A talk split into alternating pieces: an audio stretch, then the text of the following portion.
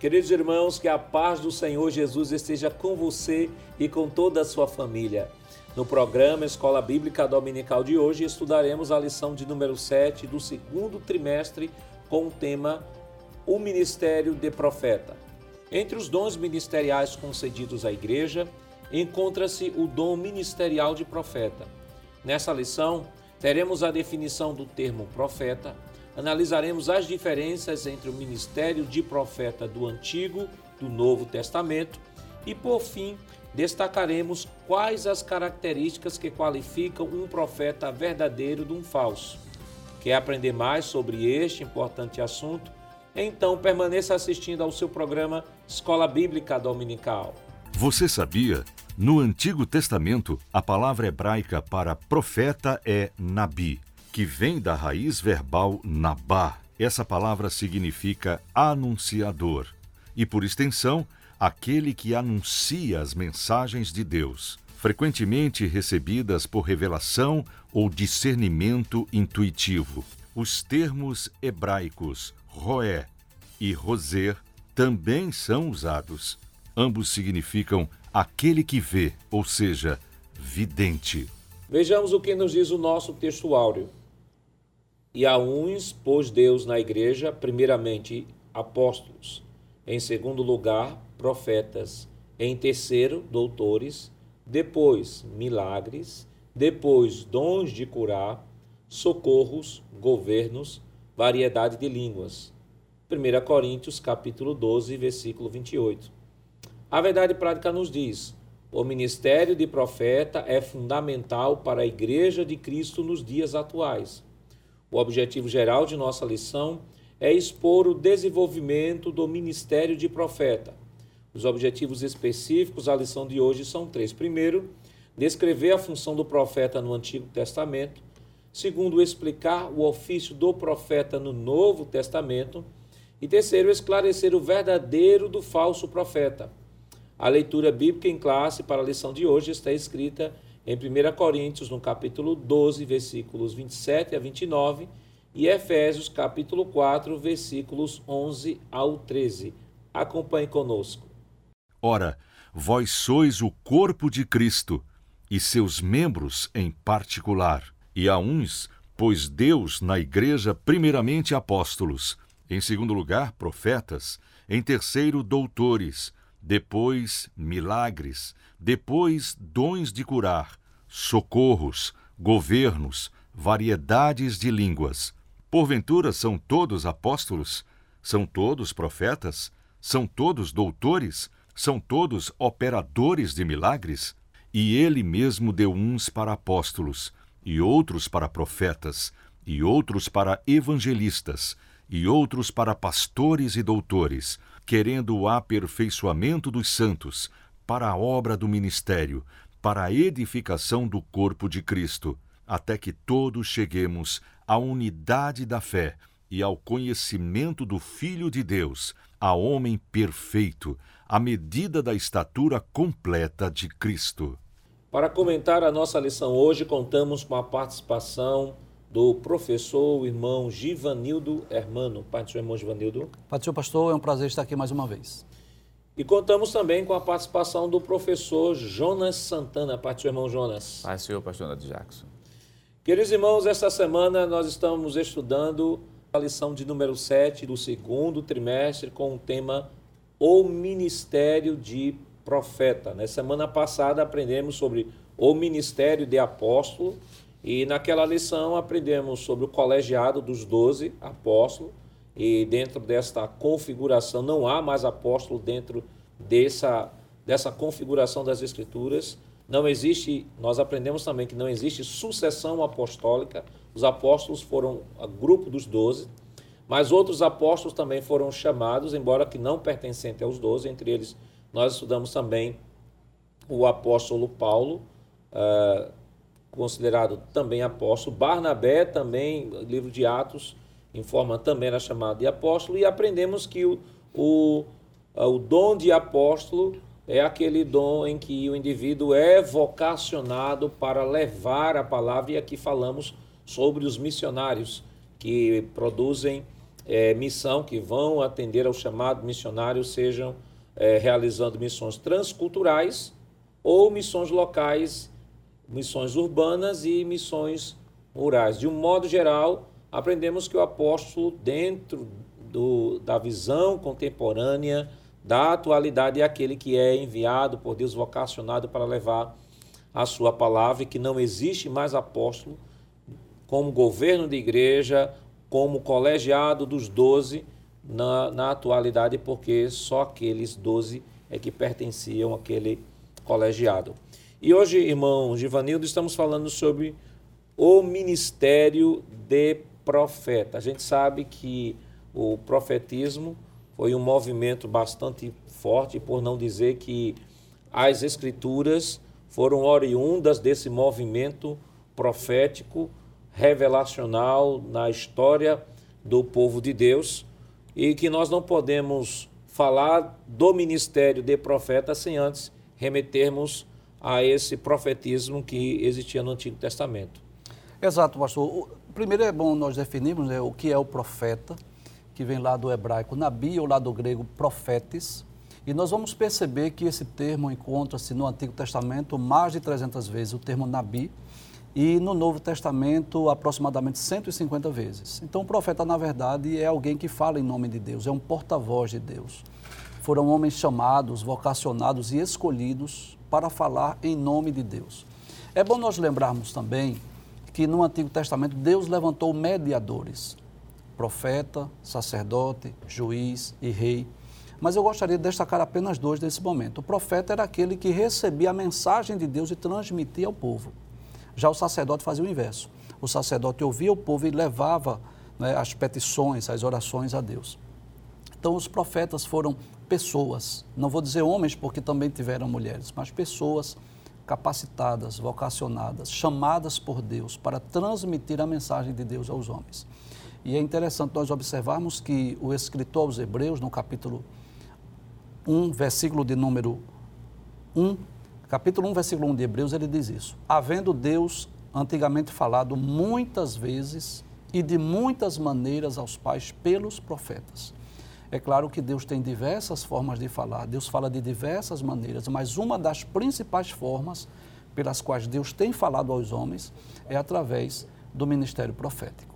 E, irmão Jonas, quando nós olhamos para o Antigo Testamento, né, nós vemos, por exemplo, a informação é, que o escritor Judas traz é, sobre esse profetismo, né, que ele nos fala que ele é anterior até a própria constituição do povo de Israel, quando ele no livro de Judas, Judas no versículo 14, diz o seguinte: E destes profetizou também Enoque, o sétimo depois de Adão, dizendo: Eis que é vindo o Senhor com milhares de seus santos para fazer juízo contra todos e condenar entre ele todos os ímpios, por todas as suas obras de impiedade que impiamente cometeram e por todas as duras palavras que os ímpios pecadores disseram contra eles. Então, Judas nos traz uma revelação aqui de que essa questão profética ela é anterior à própria constituição do povo de Israel e mostra como próprio texto de Hebreus 1 1 cita que Deus não é a partir de Israel que ele vai falando aos, ao povo é, por meio dos profetas, mas Judas aqui traz um profeta que é anterior e que também estava profetizando. Muito bem. É, a nação de Israel, né, enquanto, enquanto nação formalizada naquelas doze tribos, a gente realmente observa o profetismo que vai surgir a partir dela. Mas, como o senhor está mencionando, bem anterior a isso, a gente tem o caso de Judas, né, que vai fazer, de Enoque, no caso, está registrado no livro de Judas. Há um caso também que é justamente em Gênesis capítulo 20, versículo 7, que Abraão é chamado de o profeta, mostrando de maneira muito clara que é, isso é bem anterior à nação de Israel. Olha Gênesis capítulo 20, versículo 7, diz assim, Agora, pois, restitui a mulher ao seu marido, porque profeta é, e rogará por ti para que vivas Porém, se não lhe restituíres, sabes que certamente morrerás tu e tudo que é teu. É bem interessante que nessa passagem já se vê algumas funções dos profetas do Antigo Testamento referidos justamente na pessoa de, de Abraão chama a atenção da gente porque isso é bem anterior à constituição da nação de Israel. Por isso que a gente diz que o profetismo ele é muito anterior a essa formação da nação, da nação israelita. Aí um exemplo claro disso é a questão de Enoque. Outro exemplo também é, é Gênesis capítulo 20 que a gente leu, o caso de Abraão, que é chamado de profeta. Existe Êxodo capítulo 7, versículo 1, que Moisés vai ser considerado um um, o maior dos profetas, ainda está tá no capítulo 7, só no capítulo 14 é que a nação de Israel, o povo, né, vai sair realmente do Egito e vai caminhar pelo deserto para depois se alocar naquela região. Então, pastor Nando Jackson, o profetismo ele é muito ele é bem anterior à nação enquanto Israel enquanto nação localizada num determinado território. E o senhor falou de, de Moisés e Abraão como profeta, Moisés como profeta, e semana passada nós aqui estudamos Jesus como apóstolo, né? Uhum. Como o paradigma de modelo. apóstolo, modelo. E, e vemos também o próprio Moisés profetizando sobre o Senhor Jesus, lá em Deuteronômio, no capítulo 18, no versículo 15, quando ele diz o seguinte: O Senhor teu Deus te despertará um profeta do meio de ti, de teus irmãos, como eu a ele ouvireis. Né? próprio Moisés já apontando a revelação de Jesus Cristo lá no Novo Testamento. Nós temos em João também no capítulo 1, João no capítulo 1, versículo 21, é um texto bastante importante. João 1 e 21. Veja o que é que o apóstolo João é, nos diz. Ah, Versículo 21 diz assim: Perguntaram-lhe então: Quem és, pois? És tu Elias? Disse: Não sou. És tu o profeta? Observe, aí ele não, eles não perguntaram: És tu um, profeta? Perguntaram: És tu o profeta? E que profeta era este? Era o profeta que é, Moisés havia profetizado lá em Deuteronômio capítulo 18, versículo 15. És tu o profeta? Respondeu dizendo não. João capítulo 6, rapidamente, versículo 14. Versículo 14, veja o que, é que o texto nos diz. Vendo, pois, aqueles homens o milagre que Jesus tinha feito, diziam: Este é verdadeiramente o profeta, não um profeta, o profeta que deveria vir ao mundo. Então, nós temos, irmão Givanildo, Moisés profetizando. Nós temos, quando João Batista chega a perguntar, és tu o profeta? Ele diz, não sou o profeta não. E aqui o povo já conclamando, dizendo assim, este aí, com relação a Jesus, este é o profeta, o profeta. que deveria vir. Então, o, essa esperança messiânica né, em Israel, esperava esse Messias que também iria falar em nome de Deus. Então, nós vamos perceber isso, que Jesus, quando esteve aqui na terra, ele exerceu o tríplice ministério, né? Ele foi profeta, sacerdote e rei. Né? Embora que, claro, o, o, reinado ainda aponta para o futuro, claro, mas não resta dúvida que ele é rei. Mas ele também exerceu essa, esse ministério de profeta. Ele também foi reconhecido como profeta é, lá em Lucas capítulo 7, versículo de número 16, quando ressuscitou o filho da viúva de Naim. Capítulo 7, versículo 16 diz assim: E de todo se apoderou temor e glorificavam a Deus, dizendo: Um grande profeta se levantou entre nós e Deus visitou o seu povo. Então, nós vamos perceber que alguns profetas no Antigo Testamento, como por exemplo Elias e Eliseu, além de falarem em nome de Deus, eles realizaram milagres para dar uma autenticidade, uma autenticação à sua palavra, para autenticar que realmente ele era um homem de Deus. Então, quando Jesus veio e começou a fazer milagres, ele foi também reconhecido como um profeta porque ele veio exatamente para trazer a mensagem de Deus para nós para a então, humanidade. Então, então irmão, irmão Jonas, vejam só, veja só. Nós já vimos aqui no Antigo Testamento a função do profeta, e aí vale destacar o seguinte, de que o profeta do Antigo Testamento nós temos é, profetas sendo chamado por Deus é, para trazer a mensagem profética. Nós temos aqui é, Enoque, como foi citado aqui por Judas. Nós temos o próprio Abraão sendo chamado de profeta, Moisés, que ainda hoje é considerado pelos judeus como profeta dos profetas, mas Moisés apontando Jesus como profeta. No Novo Testamento, a gente viu aqui João Batista, né, quando pergunta a ele se ele é o profeta, ele diz que não é. Depois, o texto, como o irmão Giovanni citou, o texto que nós citamos também, aponta já o reconhecimento de Jesus como profeta. Então, irmão, irmão Jonas, então fica claro de que a figura do profeta, ela, ela tinha um papel e que se destacava no Antigo Testamento e desenvolvia um papel de grande relevância, sobretudo em momentos de crise em que o povo de Israel atravessava. Muito bem, e o bom mencionar, como o senhor está falando sobre essa questão do profeta, o profeta que aparece no momento de crise. Né? E a gente pode elencar né, todos os profetas da seguinte maneira. Existem aqueles profetas literários que deixaram livros escritos e os não literários. Né? É o caso, por exemplo, de Gad, Natan, Ias, Azarias, é, Azarias, Jazael, é, é, o próprio profeta Eliseu.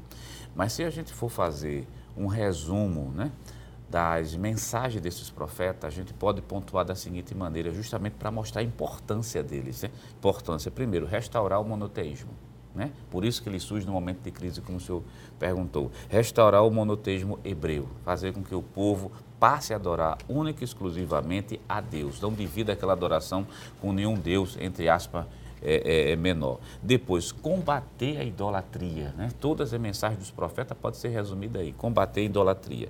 Depois, denunciar as injustiças sociais. Por incrível que pareça, Isaías, no capítulo 10, versículo 1, ele faz muito disso. Ele começa a denunciar, que é uma função também dos profetas. É, o, proclamar o dia do Senhor, que é justamente o dia da vingança.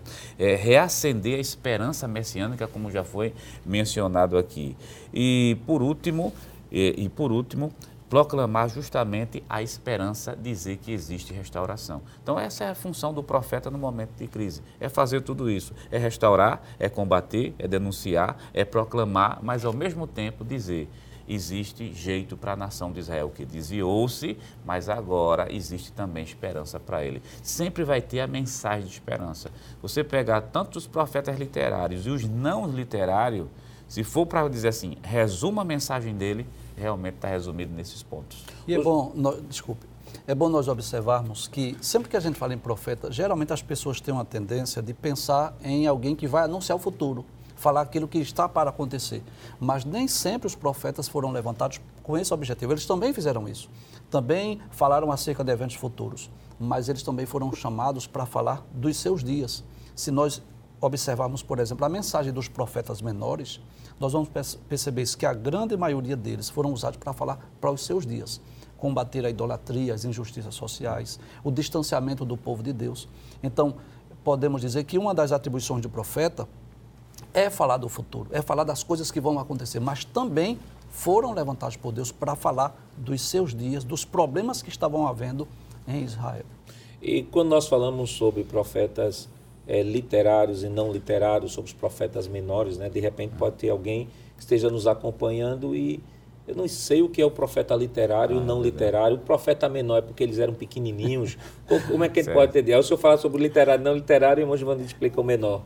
Sim, sim, senhor. A questão dos profetas literários são aqueles profetas que deixaram livros escritos, suas mensagens, mensagens né, que foram recebidas da parte de Deus, foram registradas em livros. É o caso, por exemplo, de Isaías, Jeremias, Ezequiel e tantos outros profetas que deixaram livros escritos, são chamados literários, porque deixaram algo escrito. Já os não literários, é o caso, por exemplo, de Eliseu e de Elias você, Elias, tem algum livro do profeta Elias? Tem algum livro do profeta Eliseu? Não, mas as mensagens dele estão registradas, principalmente nos livros históricos. Então, os não literários não escreveram e os literários, por sua vez, deixaram as mensagens registradas. E os profetas menores, meu João? Muito Como é bem. essa história aí? Dentre esses profetas canônicos, né, é. ou literários, nós encontramos 17 livros na Bíblia, né, no Antigo Testamento. E eles são divididos em dois grupos. Os profetas chamados de maiores é aquele que a extensão do livro é maior e também a duração do ministério profético. Isaías, Jeremias, Lamentações Jeremias, Ezequiel e Daniel. Veja que coisa interessante. O livro das Lamentações é um livro breve, curto, só tem cinco capítulos. mas ele está entre os profetas maiores. Por quê? Por conta do, do tempo do ministério de Jeremias. E os profetas menores são aqueles livros que geralmente são mais curtos, né? Eu tenho uma quantidade menor de profecia, que seria Oséias, Joel, Amós, Obadias, Jonas, Miqueias, Naum, Abacuque, Sofonias, Ageu, Zacarias e Malaquias, que recebem esse título de menores não é porque sejam menos importantes e nem que esses profetas fossem de menor estatura, mas isso fala do conteúdo do livro, que geralmente são livros mais curtos, e também levando-se em conta a duração do ministério profético. Às vezes aquele livro ele é até extenso, vamos dar um exemplo, Oséias, são 14 capítulos, mas ele está entre os profetas menores por conta da duração do tempo do ministério profético de Oséias.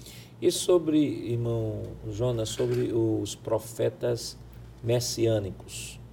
Quem são os profetas messiânicos? Será que ainda hoje existe algum profeta messiânico? Qual é a função do profeta no Novo Testamento. Mas isso é claro, nós estaremos comentando depois do nosso rápido intervalo. Voltamos já.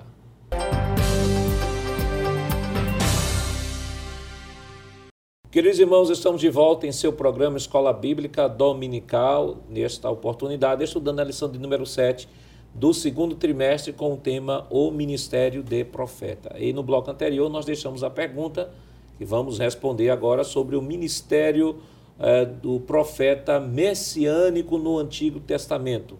Os profetas messiânicos eram a realidade apenas do Antigo? Tivemos algum profeta messiânico no Novo? Hoje nós temos algum profeta messiânico? Como é que a gente pode responder isso, irmão Jonas? É bom mencionar que os profetas messiânicos, é bom deixar claro que lá em Gênesis capítulo 3, versículo 15, nós já temos a primeira profecia fazendo referência ao Messias. Nós temos também outra profecia, é justamente Deuteronômio capítulo 18, verso número 15, que já foi comentado no bloco anterior, que fala também, aponta para o Messias. A grande maioria dos profetas do Antigo Testamento, é claro, apontaram para o Messias, por isso nós podemos dizer que eles eram messiânicos.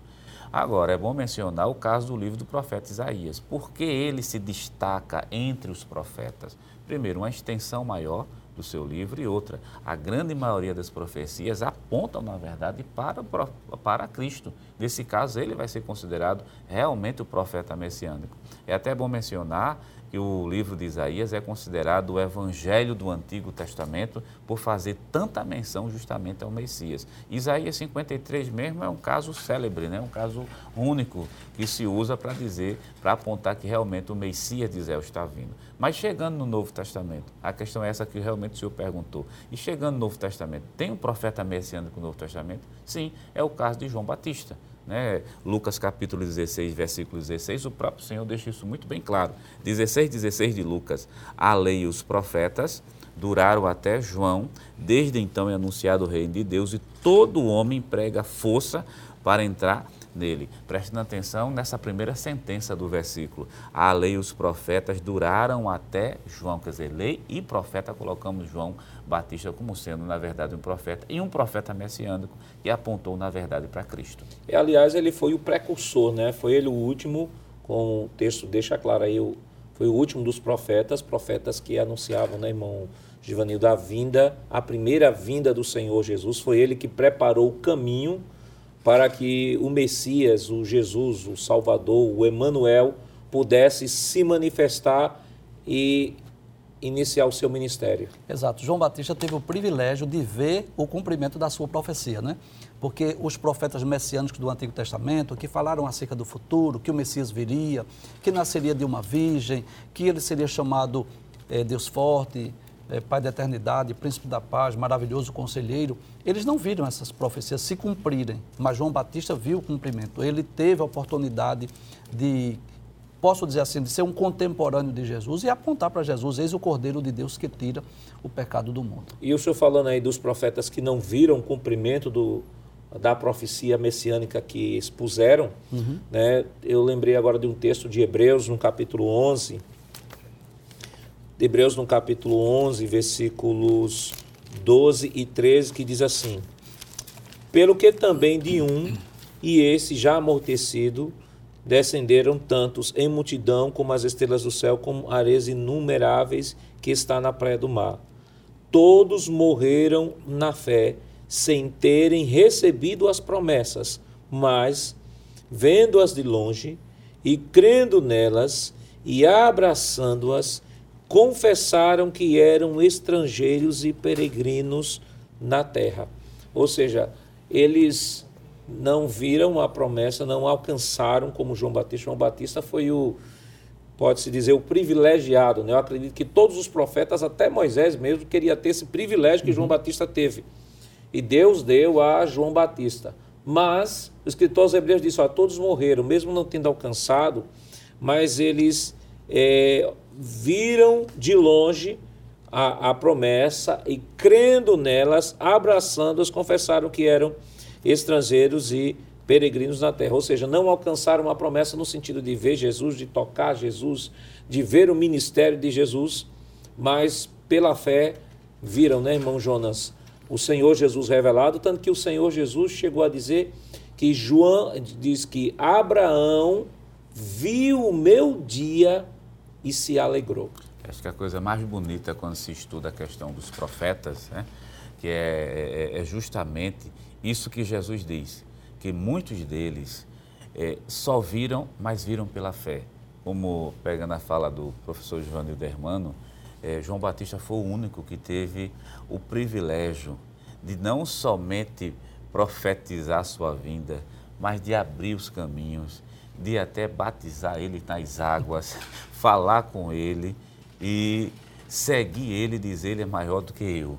Quer dizer, João Batista foi o único, mas os outros não. Os outros era a fé mesmo de si.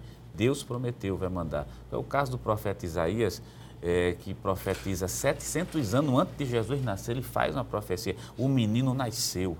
Quer dizer, interessante que o texto é construído assim, nasceu, como se o menino tivesse nascido naquele exato momento Isso. ali. No entanto, só faltava 700 anos, né? Para Isaías, tanto tempo. Para Deus, aquilo já tinha acontecido, que era algo é, sancionado. Então, a fé dos profetas é o que move a gente também. E o que eu acho interessante, que eu lembrei agora, é, além de João Batista, né, teve outros dois profetas do Antigo Testamento que tiveram o privilégio de ver Jesus, né, irmão? Que é. foi é, é, Moisés e Elias no Monte da Transfiguração. Isso. Aquilo foi um, um evento único, né? Um, algo especial e sobrenatural. Quando Jesus ali diante de Pedro, Tiago e João transfigurou-se, conforme em Mateus capítulo 17. E apareceram ali dois personagens do Antigo Testamento. Tanto é que Pedro disse assim: quer que façamos três cabanas, uma para ti, uma para Moisés e outra para Elias? Então apareceu ali Moisés e Elias conversando com Jesus na ocasião da transfiguração para dar uma autenticidade que realmente aquele era o Cristo, era o Messias, era o cumprimento das profecias do Antigo Testamento. Agora só lembrando de que Moisés e Elias né, foram vistos apenas pelos, por Jesus e interagiam com Jesus. Lucas vai dizer que é esta fala de, de, de, de Pedro, Pedro, mas é possível que Pedro tenha identificado por ter escutado Jesus conversando com Moisés e com Elias, até porque não tinha ainda, ainda que eles tivessem a percepção visual de dois homens conversando com o Senhor, eles não teriam como identificar, porque na época não tinha retrato. Né? Exatamente. Não tinha retrato de Moisés, nem tinha retrato de Elias. então é possível que eles tenham, que Pedro tenha identificado que tenha sido Moisés e Elias pela fala de Jesus, porque Lucas é mais, é mais pontual. Lucas vai dizer assim, que eles estavam falando acerca da morte e ressurreição de Jesus estavam falando daquele momento do naquele momento do sacrifício de Jesus. É bom deixar isso claro para depois ninguém pensar que ali foi um, um momento de comunicação com os mortos, até porque o Senhor Jesus estava em um estado glorificado, né, irmão Jonas? Perfeito. Muito... E, e, detalhe, licença, que não houve nenhuma invocação e não houve nenhuma incorporação. Né? Aquilo foi algo sobrenatural, uma experiência única, né? diferente do, do que as pessoas costumam crer, né? diferente do que as pessoas costumam ensinar aí, que essa comunicação com os mortos é possível a partir de uma incorporação, a partir de, né, de uma invocação. Lá na transfiguração, não. É algo sobrenatural, algo sublime.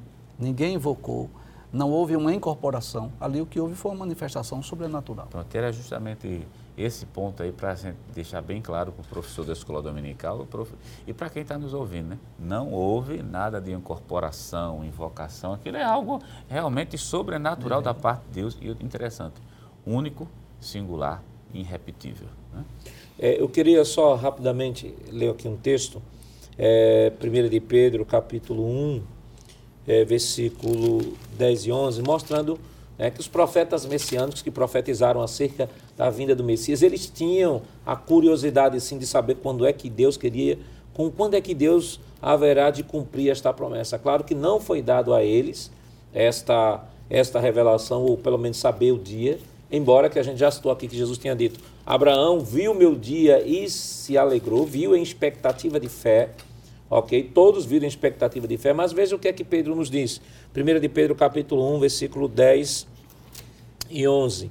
Diz assim: Da qual salva salvação inquiriram, inquiriram e trataram diligentemente os profetas que profetizavam da graça que vos foi dada. Aí agora vai dizer: indagando que tempo ou que ocasião de tempo o Espírito de Cristo, veja, o Espírito de Cristo, que estava neles, neles quem? Nos profetas, indicava anteriormente testificando os sofrimentos que a Cristo havia de vir e a glória que esse lhe havia de seguir. Versículo 12. Aos quais foi revelado que, não para si mesmo, mas para nós, eles ministravam estas coisas que agora vos foram anunciadas, porque aqueles que, pelo Espírito Santo, enviado do céu, vos pregaram o evangelho para as quais coisas os anjos desejam bem atentar. Ou seja, Tiago, é, é, Pedro vai dizer que eles, o Espírito de Cristo estava nele, neles, profetizando sobre Cristo e o seu sofrimento, e eles queriam saber, indagaram, questionaram quando é que vai ser o cumprimento. Isso, claro, é o exercício natural da, da, da, exercício natural da racionalidade humana, né? A profecia sobrenatural, sim, mas tem uma profecia. Cristo vai se revelar, mas quando é que ele vai se revelar? E começaram a inquirir, mas o texto deixa claro, Pedro vai dizer isso, disse isso, e a gente vai ver mais à frente agora, que Paulo também vai dizer que as coisas que Deus ocultou ali no Antigo Testamento, Deus revelou nesse presente momento aos seus santos apóstolos e profetas, né, irmão Jonas? O apóstolo São Paulo vai deixar isso muito claro na Epístola aos Coríntios, deixa patente, que essas coisas estavam ocultas, né?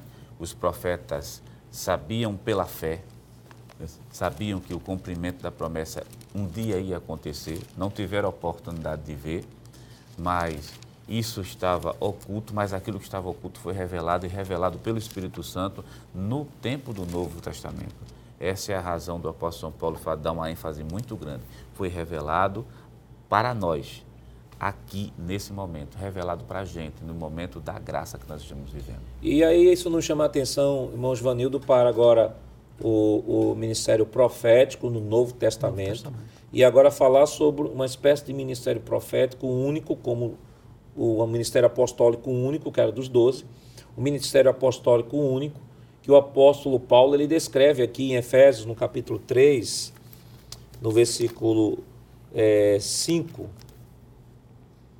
Capítulo 3, versículo 5, ele diz o seguinte: O qual, noutros séculos, não foi manifestado aos filhos dos homens, como agora tem sido revelado pelo Espírito aos seus santos apóstolos e profetas.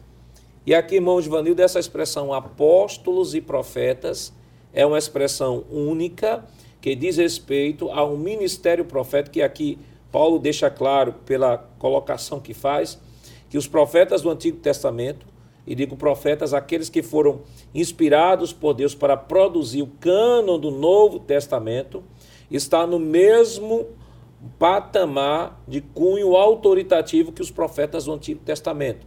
Por isso que aqui está falando de uma classe específica, específica. de pessoas que Deus chamou para escrever o cânon.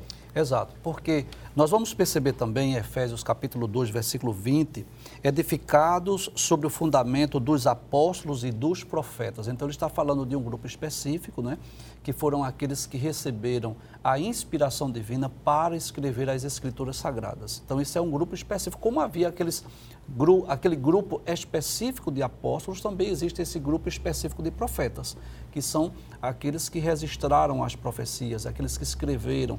Então, eles foram influenciados, vamos dizer assim, pelo Espírito Santo e esse processo de inspiração teve início e teve fim. É um grupo específico. E é bom lembrar, irmão, irmão Jonas, de que a, essa, a esse tipo de ministério aqui profético e apostólico, o apostólico e profético, é, está aplicado exclusivamente aos escritores sagrados do Novo Testamento e que não se aplica mais a ninguém em nenhum momento da história da igreja. Mas não comente agora não. Segura aí um pouquinho, nós estaremos comentando depois do nosso rápido intervalo. Voltamos já.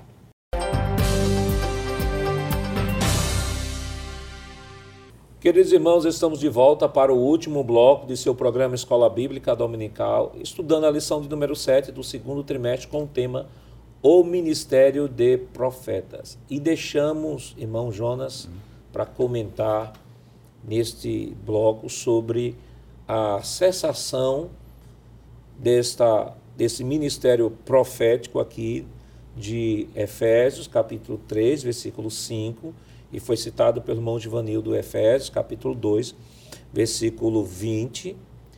Efésios 3 e 5, desculpa, e, Efésios 2 e 20. Efésios 2 e 20 diz: edificado sobre o fundamento dos apóstolos e dos profetas, de que Jesus Cristo é a pedra de esquina, ou alguma outra tradução diz a pedra principal. Então, dentro desta configuração aqui está isso aqui está do mesmo jeito, dentro da mesma configuração lá que a gente viu no ministério apostólico. Aqui, esse tipo de profeta e apóstolo são aqueles que Deus inspirou para escrever o Novo Testamento e a estes cessou no primeiro século, não tem mais nenhum outro que possa se encaixar dentro dessa, dessa classificação. E é bem interessante observar nos dois versículos que foram lidos, que é o capítulo 2, versículo 20, observar a ordem dos termos que foram colocados uhum. pelos autores do, do, do, Novo Testamento. Capítulo 2, versículo 20 fala apóstolos e profetas. Capítulo 3 e versículo número 5, apóstolos e profeta. Veja que ele não inverte, né? Uhum. Ele não coloca profeta na frente e apóstolo atrás. Isso. Que é se fosse por uma ordem, assim, se fosse por uma ordem lógica, para dizer que o canon estaria, estaria talvez aberto, dando a possibilidade de abertura, era só colocar profeta na frente e apóstolo atrás. Aqui não, aqui é apóstolo, profetas ou e trazer a ideia de que não, ele aí está referindo de profetas, Antigo Testamento, e apóstolos, Novo Testamento. Só que o termo está deixando claro é de que estes apóstolos eles estão no mesmo cunho autoritativo que os profetas do Antigo Testamento, tanto que eles são classificados como profetas. Perfeito. Por isso essa essa ordem das palavras é tão importante. O apóstolo e profetas para dizer, olha, estão no mesmo nível. E esse grupo de profetas aqui é único, singular, irrepetível. Esse grupo aqui justamente foi selecionado por Deus para escrever justamente o canon. Então, para esse grupo, simplesmente não há nem se não existe é, é, uma sucessão é, apostólica. apostólica. também não vai ter uma sucessão profética para esse tipo aqui. No sentido canônico, né? escriturista. É, né? no sentido canônico, realmente, não como o professor está lembrando, no sentido canônico não há essa sucessão profética, como também não há sucessão apostólica. Isso é interessante porque, observe, o mesmo princípio que foi aplicado na lição anterior está sendo aplicado nessa lição. Né, Exatamente, porque é, quando nós estudamos sobre os apóstolos, nós falamos que existia o grupo seleto dos doze e não haveria sucessão apostólica, né? Embora que há o, o dom ministerial de apóstolo, mas é um outro grupo. Então, assim, semelhantemente os profetas. Existe este grupo aqui que foi específico, que receberam, vamos dizer assim, essa influência, essa ação sobrenatural do Espírito Santo para escrever as Escrituras. E que esse processo de inspiração, vamos dizer assim, iniciou-se lá com Moisés, vamos dizer lá no Pentateuco, e teve fim quando foi escrito o Apocalipse. E aliás, falando ainda sobre a autoridade, a autoridade canônica né, deste grupo de, de, de profetas, chamamos aqui de profetas fundamentais, que estabeleceu o fundamento, né? Uhum. Porque Cristo, claro, a base da igreja é Cristo, mas vamos dizer assim que os apóstolos sejam o fundamento secundário no sentido de que mesmo os apóstolos estão fundamentados em Cristo. Nós Exato. estamos fundamentados no fundamento dos apóstolos, o qual Cristo é a pedra principal, ou seja, Cristo sempre será o primeiro, os apóstolos o segundo e os, e os ensinamentos dos apóstolos estão fundamentados em Cristo. Mas observe o que o apóstolo Pedro no, em 2 de Pedro, no capítulo 3, versículo 15, é, versículo 15 e 16, ele diz: Tende por salvação a longanimidade de nosso Senhor, como também o nosso amado irmão Paulo vos escreveu, segundo a sabedoria que lhe foi dada. Ou seja, o próprio Pedro reconhece que Paulo recebe a sabedoria de Deus para escrever o que escreveu. Aí veja o versículo 16. Falando disto, como em todas as suas epístolas, entre as quais há pontos difíceis de entender. O próprio Pedro reconhece que Deus deu uma sabedoria a Paulo e que ele aborda assuntos que nem o próprio Pedro é capaz de compreender pela profundidade que Paulo vai. Aí versículo continua ainda aí. Que os indoutos inconstantes tossem igualmente as outras escrituras para a sua perdição. Veja que Pedro diz, olha, eles distorcem as escrituras, as epístolas de Paulo, como eles distorcem as demais escrituras e colocam aí no mesmo cunho autoritativo. Veja que Pedro reconhece que o escrito de Paulo é escrito inspirado e que coloca no mesmo patamar que as demais escrituras ou escrituras do Antigo Testamento. Então, só revisando, esse tipo de apóstolos e profetas de Efésios 3:5 e Efésios 2:20 se aplicam apenas aos escritores bíblicos que escreveram o Novo Testamento. Mas nós temos, irmão Jonas, o profeta no Novo Testamento. Nós temos algumas citações, né, da existência de profetas no Novo Testamento. Nós temos, é, por exemplo, lá em Atos, no capítulo no capítulo 13, ele diz o seguinte, versículo 1. Na igreja que estava em Antioquia, havia alguns profetas e doutores, a saber, Barnabé e Simeão, chamado Níger, e Lúcio, Sirineu, e Manaém, que fora criado com Herodes, o tetrarca, e Saulo. A figura do profeta ela é vista no Novo Testamento. Nós temos aí no livro de Atos dos Apóstolos, nós temos diversas citações de profetas no Novo Testamento exercendo o ministério profético. E aí, qual era a função desse profeta? Nós estamos falando do profeta de Efésios 3:5, nem dos 2 e 20 de Efésios, mas esse profeta que é citado aqui em Atos dos Apóstolos, em algumas outras passagens no Novo Testamento. Pronto, esse, a característica desse profeta né, do Novo Testamento, podemos elencar, por exemplo, alguma. Né? Proclamava e interpretava, cheio do Espírito Santo, a palavra de Deus. Talvez a primeira característica, Atos capítulo 2, do versículo 14 até o versículo 36, é um exemplo muito típico disso. Segundo, exercia o dom da profecia. É bem interessante rever, o senhor leu até Atos capítulo 13, do versículo 1 até o versículo 3. E, por último, às vezes, né, é, vai predizer o futuro. Interessante que às vezes vai predizer, porque isso está registrado no capítulo 11 de Atos dos Apóstolos, versículo 28, capítulo 21 de Atos dos Apóstolos, o capítulo 10 e o capítulo número 11. Então, essa era a função desse profeta do Novo Testamento, que é distinto do profeta do Antigo Testamento e desse outro grupo, que é o grupo canônico. E aí, irmão Givanildo, quando a gente se depara com esse profeta no Novo Testamento, nós percebemos que há uma diferença entre este profeta e aquele que é usado no dom de profecia lá de 1 Coríntios capítulo 12. Qual, qual é a, a, diferença entre um e outro? Muito bem, nós vamos elencar, pastor, pelo menos aqui três diferenças. Né? Então, lá em Efésios capítulo 4, versículo de número 11, não é isso? Diz que ele mesmo deu uns para apóstolos, né? outros para profetas. Então, existe aquele crente que é usado através do dom de profecia e existe o dom ministerial de profeta. Né? Então, nós vamos elencar aqui algumas diferenças. A primeira é que esse que tem um dom ministerial de profeta é um dom permanente. Como, por exemplo, um pastor, como um evangelista. Ele é, ele é pastor sete dias na semana. Ele é um evangelista sete dias na semana. Então, assim é aquele que tem o dom de profeta. Diferente daquele em quem se manifesta o dom de profecia. Em quem se manifesta o dom de profecia, não é algo permanente, é algo esporádico. Ele não, não, não fala línguas estranhas ou profetiza sete dias na semana. É algo esporádico. Aquele que recebeu o dom ministerial de profeta é algo permanente. Essa seria a primeira diferença. Ou seja, da mesma forma que no Antigo Testamento Deus se utilizou dos profetas para falar em nome de Deus, para trazer a mensagem de Deus aos homens, no Novo Testamento, essa pessoa que tem um dom ministerial de profeta é essa pessoa que zela pela santidade da igreja, pela edificação, visando a maturidade espiritual. Então, Deus Cristo, quando deu esses, esses dons ministeriais, ele visava o quê? O crescimento, o aperfeiçoamento da igreja. Então, esta pessoa que tem, vamos dizer assim, esse dom ministerial de profeta, primeiro é algo permanente. Segundo, é que o dom de profecia é dado a qualquer crente. Qualquer pessoa pode receber esse dom de profecia, claro, depois que seja batizado com o Espírito Santo. O dom ministerial de profeta, não. É algo específico, é para algumas pessoas. É aquele que Deus escolheu.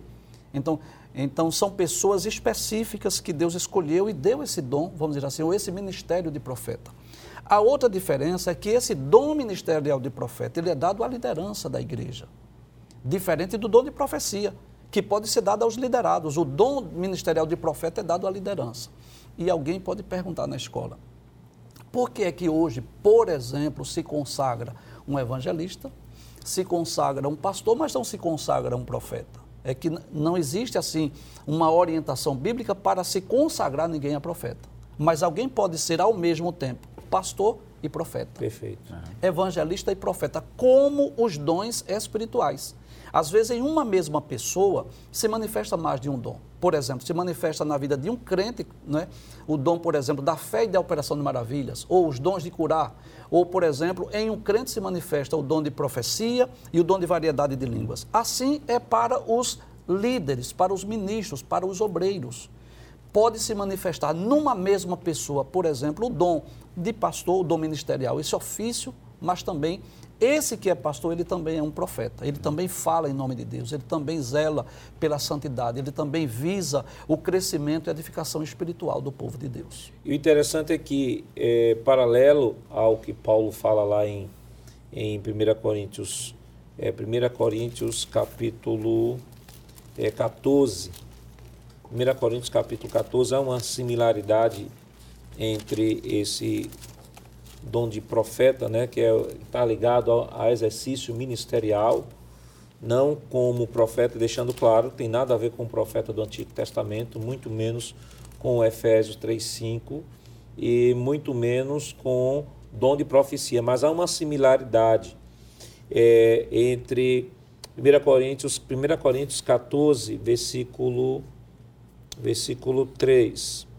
Ele diz assim: Mas o que profetiza fala aos homens para edificação, exortação e consolação. E quando vemos em Atos, no capítulo 15, versículo 32, nós temos a seguinte expressão: Depois Judas e Silas, esse Judas aqui nada tem a ver com Judas Iscariote, é outro tipo, é outro Judas, não tem nada a ver. Então, depois Judas e Silas, que também eram profetas, olha aí o que o texto vai dizer, uhum. Uhum. exortavam e confirmavam os irmãos com muitas palavras. Ou seja, há similaridade, sim, de consolação, de exortação, de edificação. O profeta, ele exerce esta função na exposição da palavra, esse dom de profeta tem nada tem a ver com dom de profecia, uhum. e nada a ver com dom de profecia. Ele não precisa falar línguas para poder profetizar, porque ele profetiza por meio da palavra. palavra. É na palavra que ele está ministrando. Deus lhe dá uma revelação que não tem nada a ver com revelação canônica, Sim, porque é. a revelação maior é a escritura. escritura. Esse cânon já está fechado e toda a revelação que for dada em, em, em prática daquilo que a Bíblia já prescreve, ela deve ser colocada sobre o crivo da própria Bíblia. Toda a revelação é, no exercício de qualquer que seja o dom, a própria Escritura deve ser colocada como, como um crivo.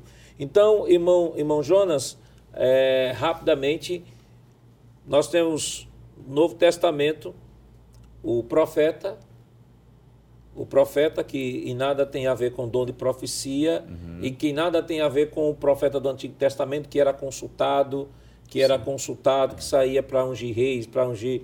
Não tem nada a ver. Na verdade, o dom do profeta está ligado ao ministério que é diferente do dom de profecia, que é esporádico, enquanto o dom de profeta é um dom permanente. permanente. O professor da escola dominical, quem está nos assistindo, a referência que o senhor citou, ela é de fundamental importância para tirar essa dúvida, que é justamente Atos, capítulo 13, do versículo 1 até o versículo 3, só para prestar atenção na leitura, que diz assim, havia, na igreja que estava em Antioquia, havia profetas e doutores, a saber, Barnabé, Simeão, chamado Níger, Lúcio, Irineu, o, o Sirineu. Deixa eu ir lá para o versículo 2, diz assim, servindo eles, quer dizer, eles quem?